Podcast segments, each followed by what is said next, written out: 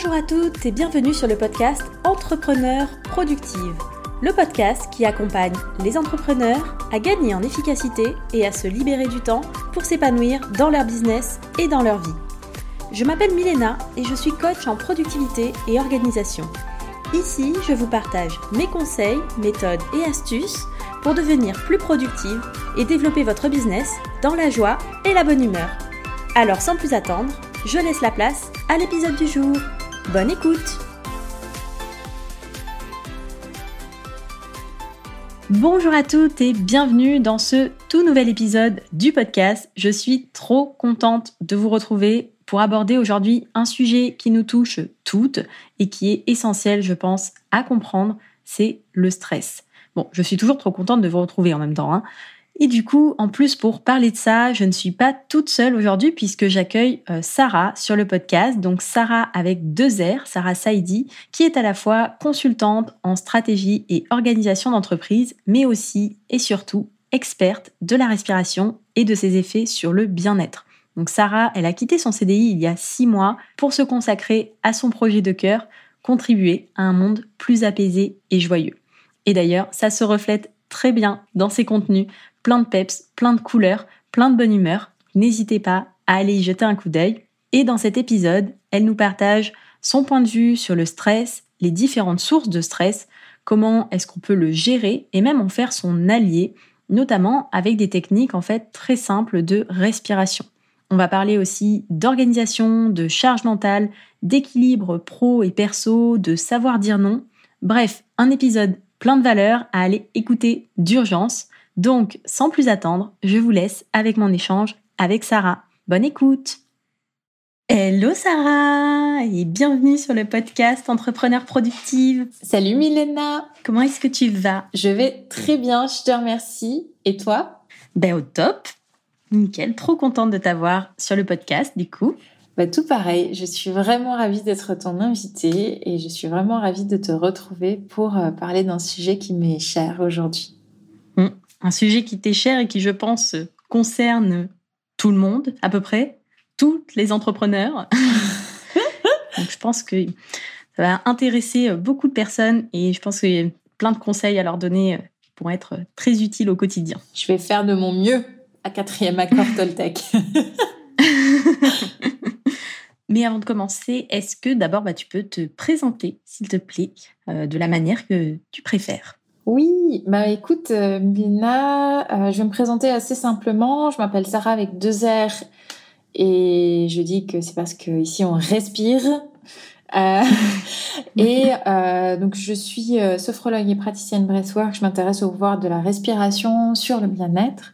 Je me suis vraiment vraiment nichée et de plus en plus nichée sur la respiration, sachant qu'au départ je viens du monde de la banque qui n'a rien à voir.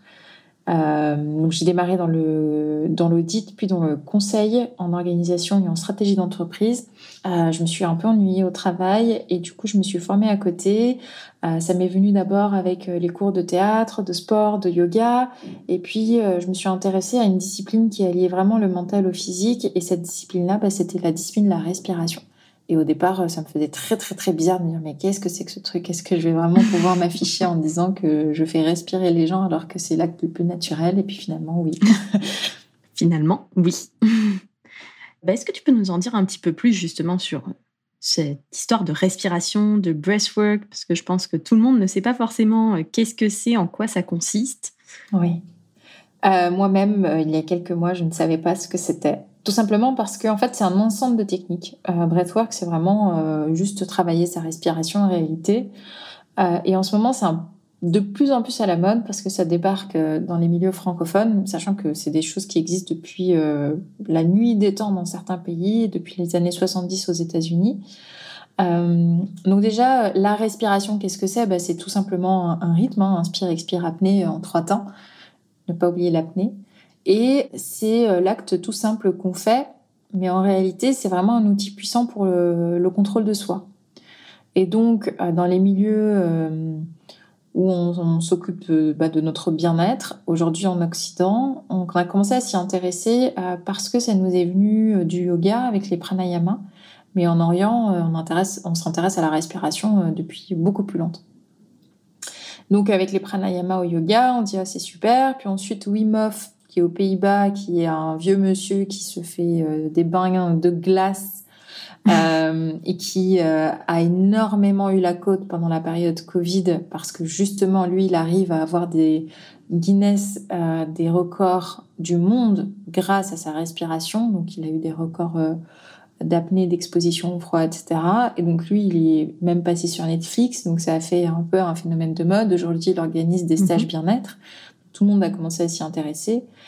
Et en plus, il y a eu quelques influenceurs euh, plutôt connus dans le monde du bien-être, comme euh, Suzanne Barry, qui est ma prof, comme Chloé Bloom, euh, qui ont amené justement mhm. cette pratique de breathwork.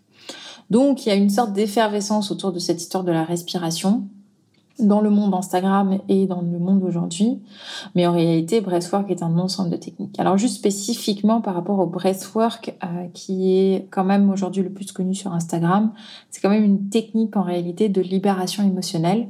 C'est une technique euh, spécifique dans l'ensemble de techniques de breathwork en fait. Donc aujourd'hui, quand les gens disent breathwork, ils pensent plutôt à ça que à tout l'univers breathwork. Ok. Et du coup, donc là, donc il y a une technique en particulier, donc c'est pour libérer ses émotions, j'imagine, technique de libération émotionnelle, si je comprends bien les mots.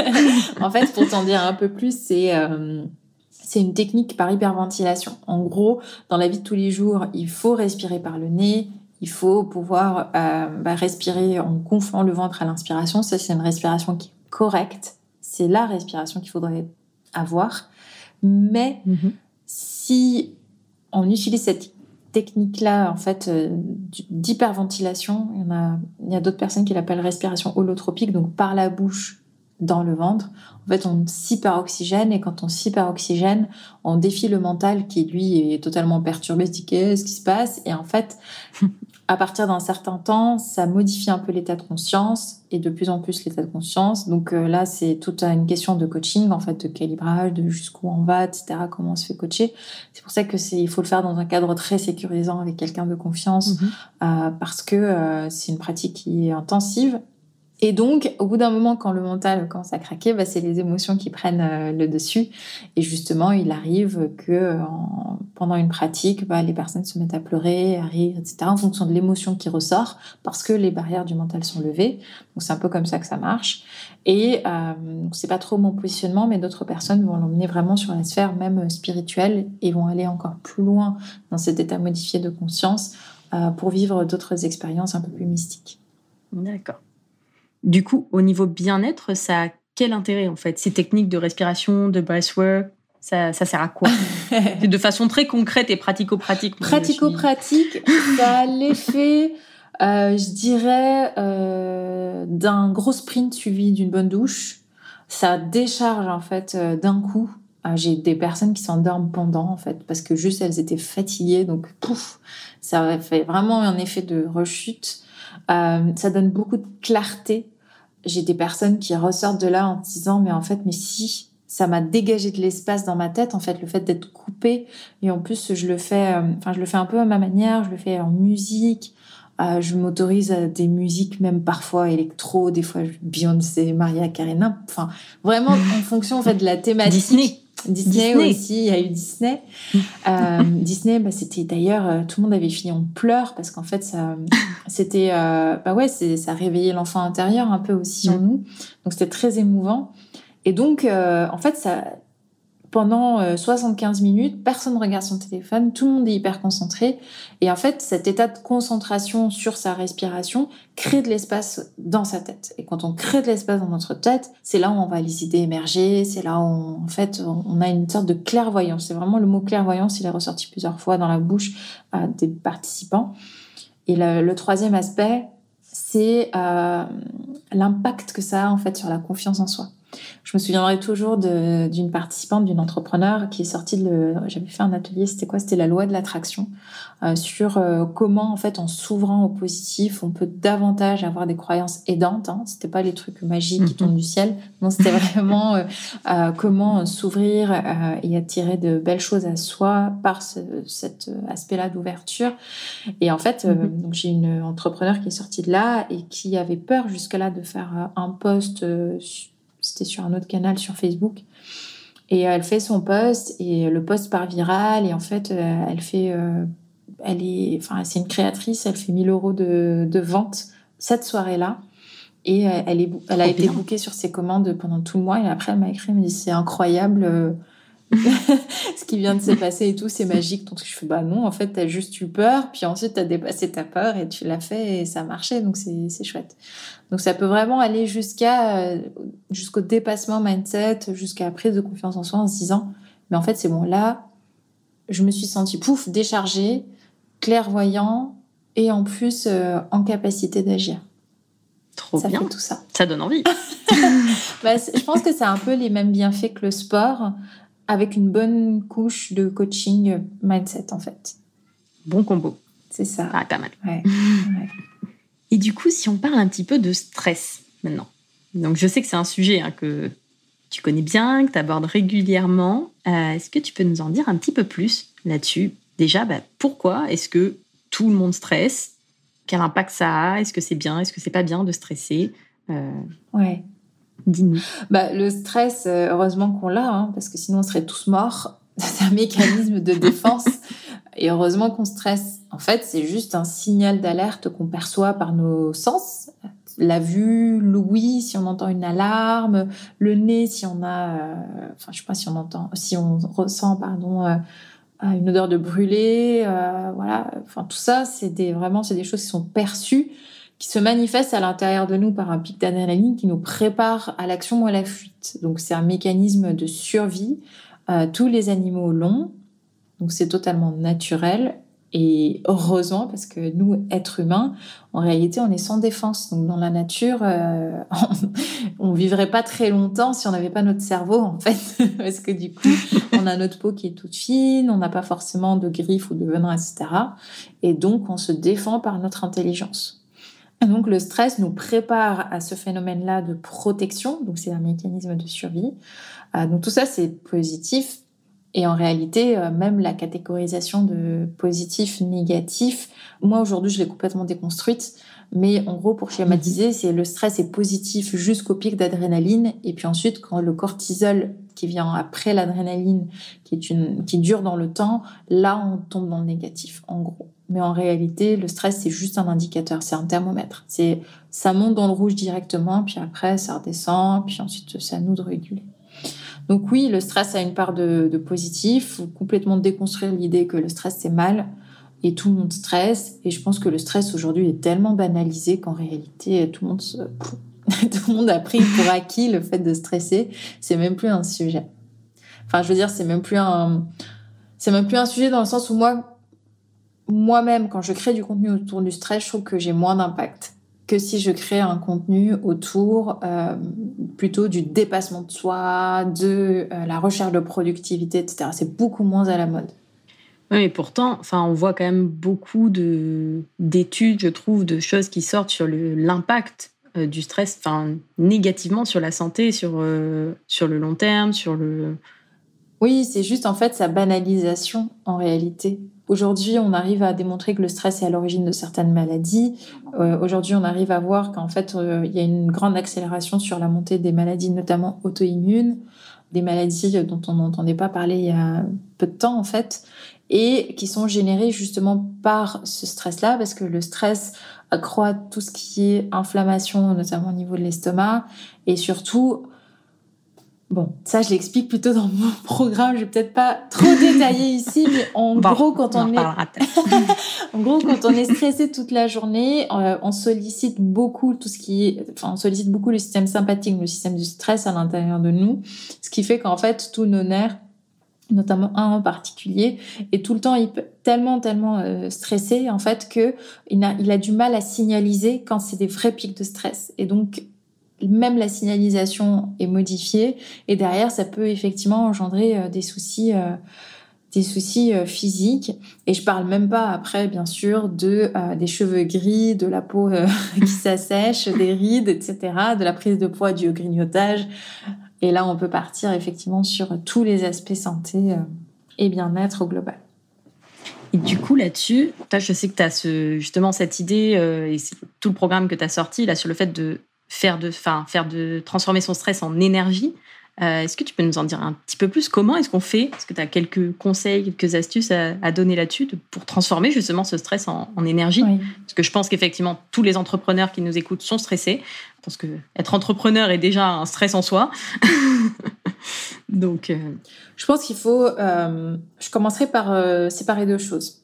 Il y a le côté stress très pragmatique en fait pour les entrepreneurs et je pense qu'il y a beaucoup d'entrepreneurs effectivement qui nous écoutent sur ton podcast qui est dû, numéro un, à l'incertitude euh, financière. Ça, c'est clair et net. Euh, je pense qu'il n'y a pas de tabou. Enfin, si, il y a beaucoup de tabous sur le sujet, mais il n'y a pas de doute. Donc, en fait, il y a des aspects du stress où il faut juste identifier la cause et travailler pour clarifier les, les, les conditions, en fait. Donc, euh, travailler sur ses projections, travailler sur la visibilité de son business, travailler sur sa vision, travailler sur sa trajectoire, travailler sur comment y arriver. Je vais enfin citer le mot business plan, etc. Donc, tout ça, c'est euh, pragmatique. Ça allège un certain stress qui est le stress de l'inconnu. Tout ça, on arrive à le mettre en place vraiment via des actions et c'est vraiment le premier conseil, c'est vraiment détacher en réalité quelles sont les, finalement les sources de stress sur lesquelles je peux tout simplement agir par ma réflexion. Et puis ensuite, il y a euh, l'autre euh, stress qui lui est plus de l'ordre du ressenti, euh, qui est dû notamment à la fatigue, qui est dû au fait de d'être un peu seul parfois, qui est dû au fait de d'avoir une énorme charge mentale par tout ce qu'il y a à faire, l'exposition aux réseaux sociaux qui est hyper stressante, etc. Et donc là, c'est à nous de pouvoir le canaliser. Donc jusque là, vraiment deux choses. Et dans ce deuxième type de stress, euh, je peux encore décomposer en trois et c'est là où le programme en fait est construit de la même manière. Euh, en fait, on commence toujours, euh, enfin moi dans ma dans, mon, dans mes types de protocoles, ce que j'aime bien faire, c'est toujours commencer par le physique parce que c'est ce qui se ressent, c'est ce qui se comprend. En fait, c'est l'aspect le plus tangible. Donc on rentre dans son physique, qu'est-ce que mon corps me dit Qu'est-ce que je ressens? Est-ce que je ressens des boules au ventre? Est-ce que je ressens une boule à la gorge? Est-ce qu'il y a des choses que je juste j'ai besoin d'exprimer en fait, de dire? Ça aussi, il y a énormément de choses qui déstressent juste en les disant, en les partageant. Euh, donc ne pas hésiter à partager. Et je pense qu'à chaque fois, moi personnellement, un petit conseil, à chaque fois que je, je stresse sur quelque chose, juste je le dis, je le partage. Et après ça passe en fait, l'émotion est processée. Donc qu'est-ce que mon corps me dit? Euh, Mes cinq sens aussi, euh, est-ce que euh, je peux pas davantage les solliciter? Personnellement, j'écoute beaucoup de musique.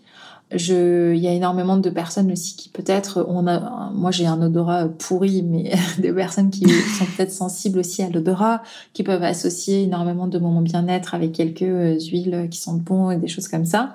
Donc ça aussi, ça peut faire du bien physique. Et puis ensuite le mental. Alors le mental, moi je, je, je l'amène dans un second temps, en fait, parce qu'une fois qu'on rentre dans son corps, on arrive à davantage décrypter ses pensées, euh, parce qu'on est davantage à l'écoute de soi quand on décrypte des pensées. Et là, on rentre dans le champ de tout ce qui est euh, rumination, charge mentale. Est-ce que je me répète 45 000 fois la même chose sur une journée? Parce qu'en fait, toutes nos pensées se répètent. Hmm. et par exemple, je pense que ça, tu le sais très bien, euh, s'il nous reste quelque chose sur notre to-do qu'on fait pas, c'est la pensée va revenir, va revenir, va revenir jusqu'à ce qu'on la fasse. Ouais. donc voilà, autant la faire ou autant la déprioriser, mais juste ne pas la laisser là en mode turbine dans nos têtes. Donc ça, c'est vraiment l'aspect davantage mental. Et puis enfin, l'aspect émotionnel. C'est est-ce qu'il y a quelque chose qui m'a dérangé, qui a bougé en moi et que j'ai ignoré et qui est là un peu comme une cocotte minute à me dire des choses et donc à me stresser à l'intérieur de moi. Donc voilà, ça suit un cheminement qui peut être très logique. Et euh, c'est ainsi que d'ailleurs que le programme est construit. Et tout ça, coïncidence, on arrive à le travailler avec la respiration. c'est pas beau. Donc tout ça avec la respiration. Et du coup, est-ce que euh, tu n'aurais pas quelques petites tips là, euh, juste euh, si pour une entrepreneur là, qui a du mal à gérer son stress, avec la respiration, qu'est-ce qu'elle peut faire là maintenant tout de suite? Ralentir à l'expiration.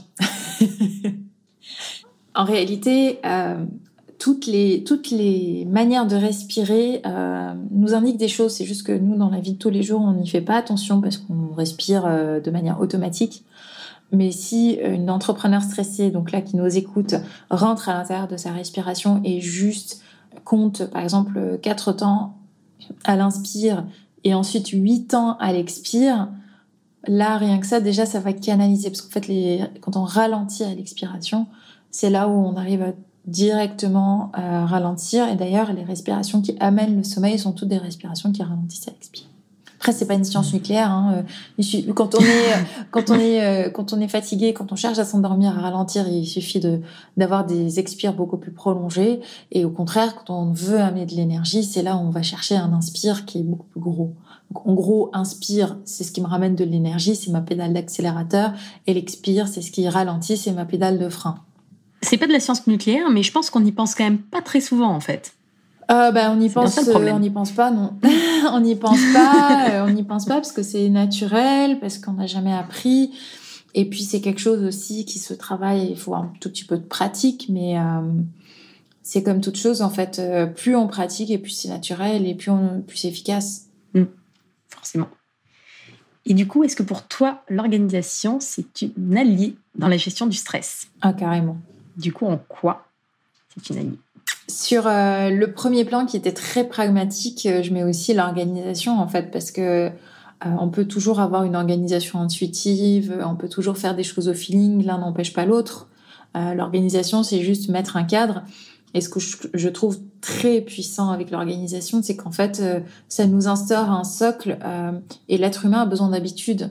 Euh, même les meilleurs sportifs de haut niveau sont des, sont des machines à habitude en réalité, ce qui laisse la place aux aléas. Mhm.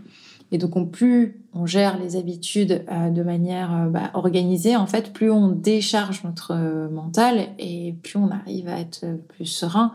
Et même si on a une journée qui se passe mal ou pas comme prévu, on arrive à se raccrocher à ces habitudes-là. Donc, ça fait un peu comme des ancrages. Ça fait un peu comme des, des socles stables en fait sur euh, notre quotidien qui nous permettent de dégager beaucoup plus d'énergie et de temps euh, sur les choses qui sont importantes. Et puis comme tu te disais, ouais, toute la partie même de charge mentale un peu que tu peux avoir et qui va te stresser, de te dire bah, il faut que je finisse ça, il faut que je pense à ça, etc. Le fait de l'avoir, euh, bah, on va dire, organisé dans le sens où tu sais quand est-ce que tu vas t'en occuper, où tu l'as noté quelque part, etc. Je pense que ça, ça aide aussi pas mal justement à se vider un peu la tête là-dessus. Exactement. Exactement. Tout ce que je mets sur papier n'est plus dans ma tête. Et ce qui est génial, c'est que j'arrive quand même à le retrouver. Donc ça, c'est top. si tu le mets sur Notion, c'est encore plus simple. Ah là là. Il y a une fonction recherche. Alors moi, Notion, je suis encore sur mes baby steps. Mais euh, ouais, peu importe l'outil, je pense que Notion a vraiment de vraies vertus. Moi, j'ai comme objectif et comme ambition de pouvoir m'y mettre aussi, hein, parce que tout le monde dit que c'est génial. Euh, le papier a un peu ses limites, mais euh, il est hyper important, je pense, d'être organisé sans que ce soit chiant, en fait, juste de se dire que c'est un outil qui aide, effectivement, et plus le business grossit, et plus ça aide. oui, et plus c'est nécessaire. et puis même pour faire grossir euh, un business, enfin, je pense qu'il y a un moment donné, euh, c'est obligatoire. Bah, à partir du moment où, bah, par exemple, tu veux travailler, collaborer avec d'autres personnes, euh, il va falloir un minimum d'organisation pour pouvoir gérer ce que les autres personnes font, pour pouvoir encadrer le tout. Enfin, ça, ça, devient nécessaire. Quoi. Tu peux pas laisser tout le monde en roue libre, euh, dire bon bah chacun fait comme il veut. Quoi. Totalement. Et puis il euh, faut différencier productivité et organisation. En fait, on peut tirer sur la corde de la productivité. Moi, il n'y a pas de souci. Euh, je... On peut travailler le mental, le corps, le physique, les émotions pour être des vrais warriors. Mais au bout d'un moment, tu peux pas non plus tirer sur la corde. Donc la productivité est limitée en termes de capacité. Donc, au bout d'un moment, il faut penser son organisation pour optimiser les process qui, eux, vont prendre le relais. Et j'ai déjà vu une entrepreneur qui me dit euh, j'y arrive plus, euh, je suis débordée, euh, je bosse tout le temps, tout le temps, tout le temps. je pense à moins deux d'un burn-out réellement parlant. et en fait, elle me dit mais je sens que si je travaillais sur moi-même, je serais encore plus productive. Et après, on décompose l'organisation de son entreprise et en fait, il y avait plein de choses qu'elle faisait par juste manque d'optimisation de process en réalité. Donc en plus, c'est culpabilisant. Donc autant, autant optimiser ses process et être tranquille par rapport à ça. Bah oui, bah c'est un gain de temps, un gain d'énergie, euh, un gain de tout quoi. Enfin, le temps et l'énergie étant nos ressources les plus précieuses. Exactement. Et les deux sont liés, ouais. Clairement. Et du coup, en parlant organisation, entrepreneuriat, on entend parler souvent d'équilibre pro-perso. je sais que c'est un sujet aussi qui te tient assez à cœur, dont tu parles assez régulièrement. Est-ce que tu peux me donner un petit peu ta vision là-dessus sur qu'est-ce que l'équilibre? J'en parle régulièrement pour dire que je, ne suis pas d'accord avec cette expression. euh, je trouve que c'est hyper illusoire. Aujourd'hui, je ne vois pas comment on peut instaurer un équilibre pro-perso, en fait, en réalité. Tout s'interconnecte on est à la fois dans le pro. Moi là, par exemple, je te parle depuis chez moi, je suis dans mon perso, pourtant je travaille, je suis dans mon pro, et en même temps, dès qu'on a fini l'enregistrement, je vais à nouveau retourner dans mon pro perso parce que je vais par exemple poster quelque chose, mais euh, tout en étant euh, tranquillement dans, dans mon salon. Donc, est-ce que je suis en train de travailler quand je suis sur Instagram? Comment ça se passe?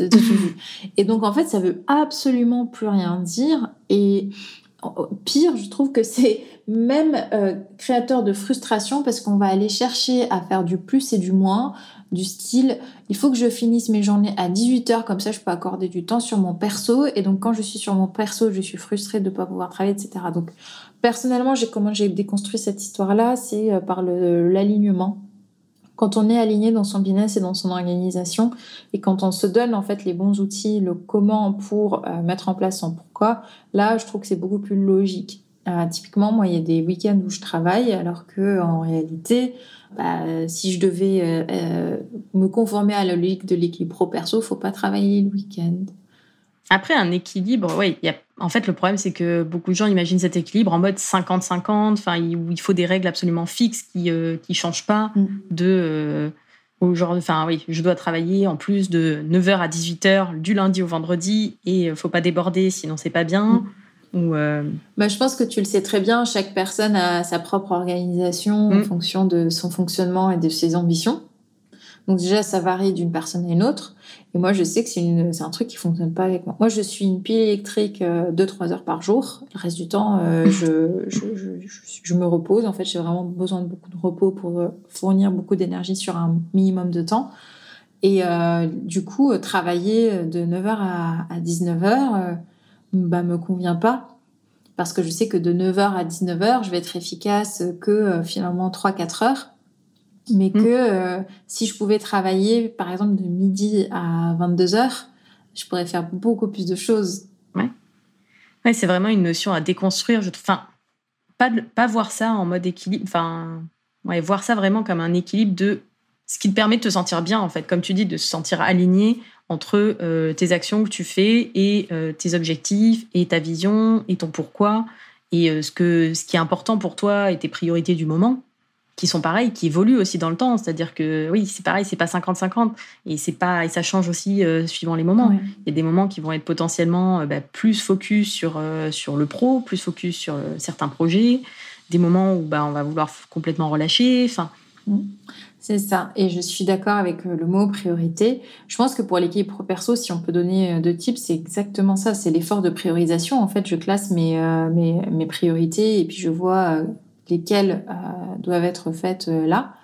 Et en fait, euh, la deuxième chose, c'est pouvoir dire non aussi. Dire non, effectivement, aux autres, mais dire non à soi. petite anecdote, moi, pendant deux mois, j'ai arrêté les consultations individuelles. Pendant deux mois, j'ai pris le pari de me dire, je pourrais pas développer les ateliers et puis j'avais envie de sortir un programme si je continue les consultations individuelles. Donc, c'était un manque à gagner sur deux mois mais euh, j'avais assez d'arguments pour pouvoir prioriser les ateliers et le programme. Donc c'est des, des, arbitrages. Ouais. C'est pas toujours facile de dire non. Euh, encore plus, je pense, en tant qu'entrepreneur, où on a souvent plein d'idées, plein de choses qu'on a envie de faire. Euh, et, justement, il faut arriver à, choisir, à prioriser et à dire bah, ça, non, même si ça veut pas dire non définitif, plus jamais de la vie, je ne penserai à ça mais d'arriver à se dire, bah, ça c'est intéressant comme idée, mais c'est pas forcément le bon moment, quoi. On verra plus tard. Exactement, exactement. On a l'impression qu'on est toujours sur une course, euh, euh, course après la montre, mais en fait, euh, oui, mais ça va jamais s'arrêter.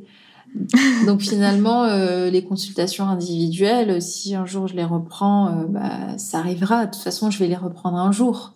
C'était juste une question de temporisation, en fait. Il y a tout le, tout le sujet de la priorisation, priorisation des projets et priorisation des tâches. Je pense que pourra parler encore pendant des heures.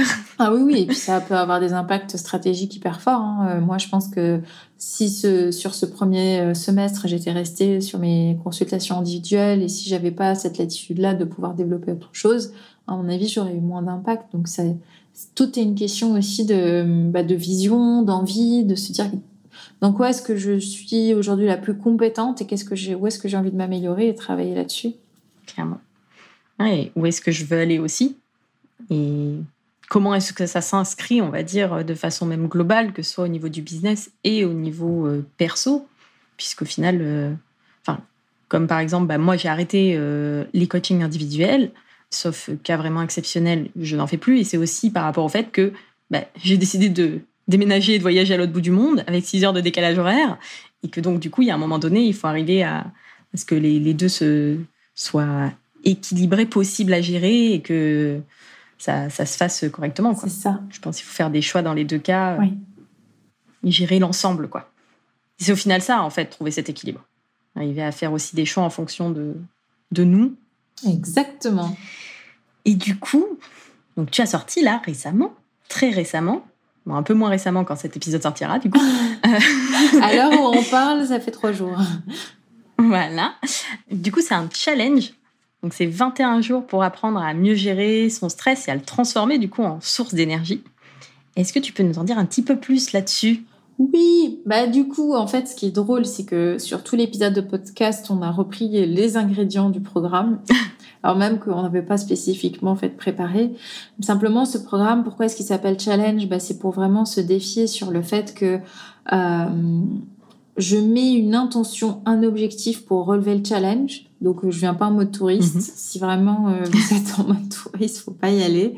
Euh, c'est vraiment, je mets cette intention-là de prendre soin de moi et de m'occuper en, en, le, en relevant le challenge. C'est un challenge qui se décompose en 21 jours. Bah, le chiffre 21, je pense que tu le sais, mais en gros, c'est euh, historiquement, c'est euh, il faut 21 jours au corps en fait euh, pour pouvoir s'adapter après une chirurgie. C'est un chirurgien esthétique qui est sorti avec ce chiffre-là. Et le monde du développement personnel, c'est l'a repris et du coup maintenant on dit 21 mm. jours pour une transformation habituée déshabituée. Donc voilà, sur 21 jours, en fait, moi, honnêtement, ça me permettait de décomposer surtout sur trois semaines où euh, la mm. première semaine, on est sur une phase euh, physique, la deuxième semaine mentale et la troisième émotionnelle. Donc vraiment sur les trois phases pour apprendre à s'écouter. Et sur chacune des phases, comment est-ce que c'est construit? Par euh, deux trois jours, on commence à comprendre les choses, à commencer à ressentir, et puis c'est là où en fait on, s'expose au stress par la méthode du breathwork. Donc on, on, vit une montée d'adrénaline en fait on sent une montée euh, par, euh, par, justement cet effet euh, d'hyperventilation et on apprend à la traverser.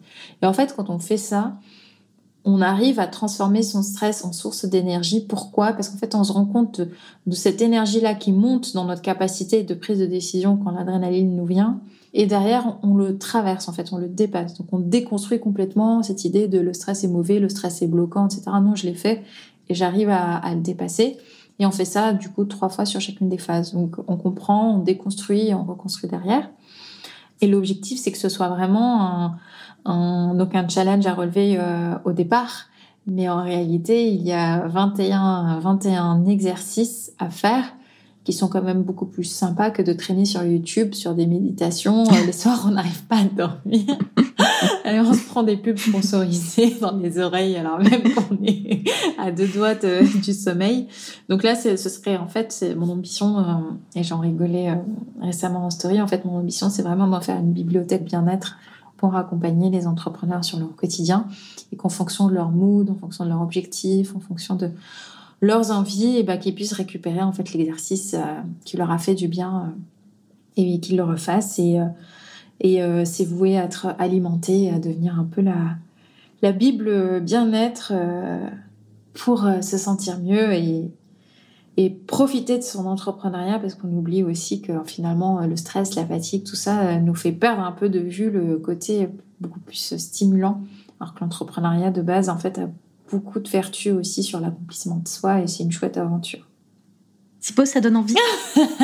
bah Donc du coup, c'est un programme qui s'adresse aux entrepreneurs en particulier? Ouais, j'ai commencé par les entrepreneurs. Euh, étant moi-même entrepreneur, en fait, euh, j'étais proche du terrain et j'étais vraiment dans une bonne vibe pour le faire, pour l'adapter. Et puis les entrepreneurs sont vraiment euh, à la recherche. En fait, je n'ai jamais communiqué sur les techniques que j'ai utilisées à l'intérieur de ce programme, mais en réalité, il y a toutes les techniques qu'on voit un peu se développer dans l'écosystème d'entrepreneurs. C'est-à-dire que tout ce qui est sophrologie, auto-hypnose, gratitude, PNL, affirmation positive, cohérence cardiaque, tout ça est dedans. Beau programme. Mm, ouais. c'est pas parce que c'est le mien, mais je, le trouve, je le trouve bien fait. Je trouve que ça correspond bien aux entrepreneurs. Évidemment que ça n'exclut pas les salariés, mais en fait, euh, là, il vraiment, il a été pensé pour, euh, sur la troisième semaine, libérer la créativité, euh, être davantage productif, etc. Donc, c'est vraiment quelque chose qui est bien pensé pour l'écosystème des personnes qui sont à la recherche d'un mieux-être et aussi plus de performance. Sachant qu'on est sur le podcast Entrepreneur Productif, je pense que ça risque de parler à pas mal de monde. je mettrai du coup le lien du programme euh, de la page de la page d'inscription, de la page de vente directement dans les euh, notes de l'épisode. Est-ce que tu, euh, si des personnes ont envie de te contacter, ont envie de te suivre, ont envie de discuter avec toi, sur quel réseau, où est-ce que tu veux qu'on les renvoie? C'est le moment auto-promo. C'est le moment où je... Bah, en fait, donc il y a pas beaucoup de Sarah avec deux R, donc ils peuvent me retrouver sur Instagram, euh, Sarah Saidi, S-A-2-R-A, S-A-I-D-I, euh, sur LinkedIn aussi, euh, sur mon propre podcast qui s'appelle Rythme ton flow, toujours avec cette notion de rythme à la musique et puis le flow avec la performance et la concentration.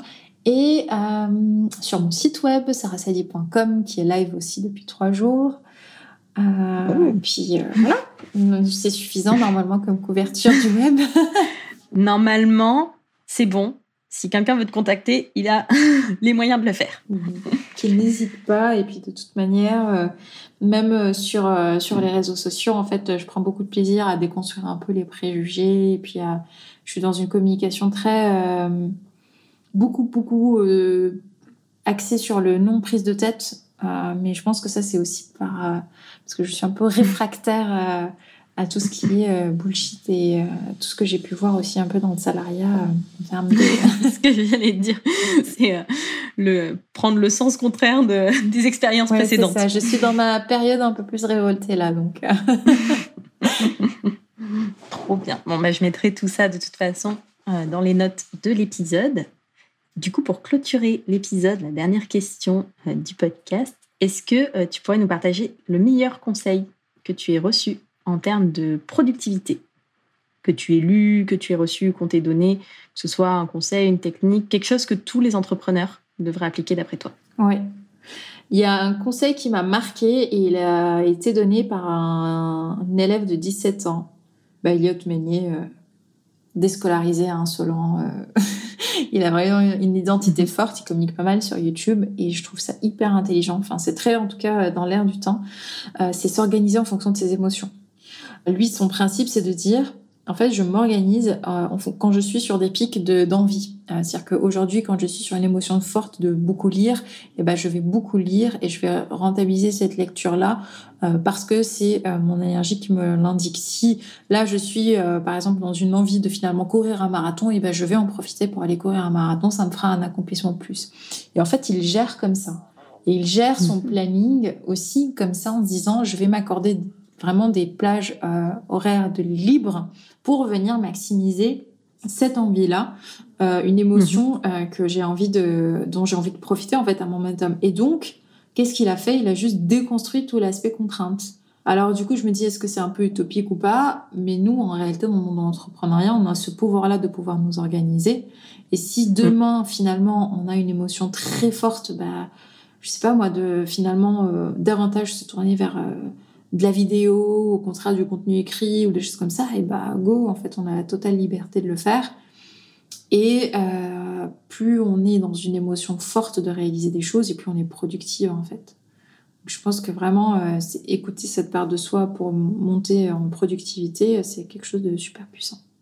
C'est ce qui d'ailleurs m'a amené à monter les ateliers. Hein. C'est que je sentais que là, c'était vraiment euh, ce que j'avais envie de faire. C'était vraiment ça euh, qui allait transformer le maximum de monde et qui allait avoir le plus d'impact. Alors, go.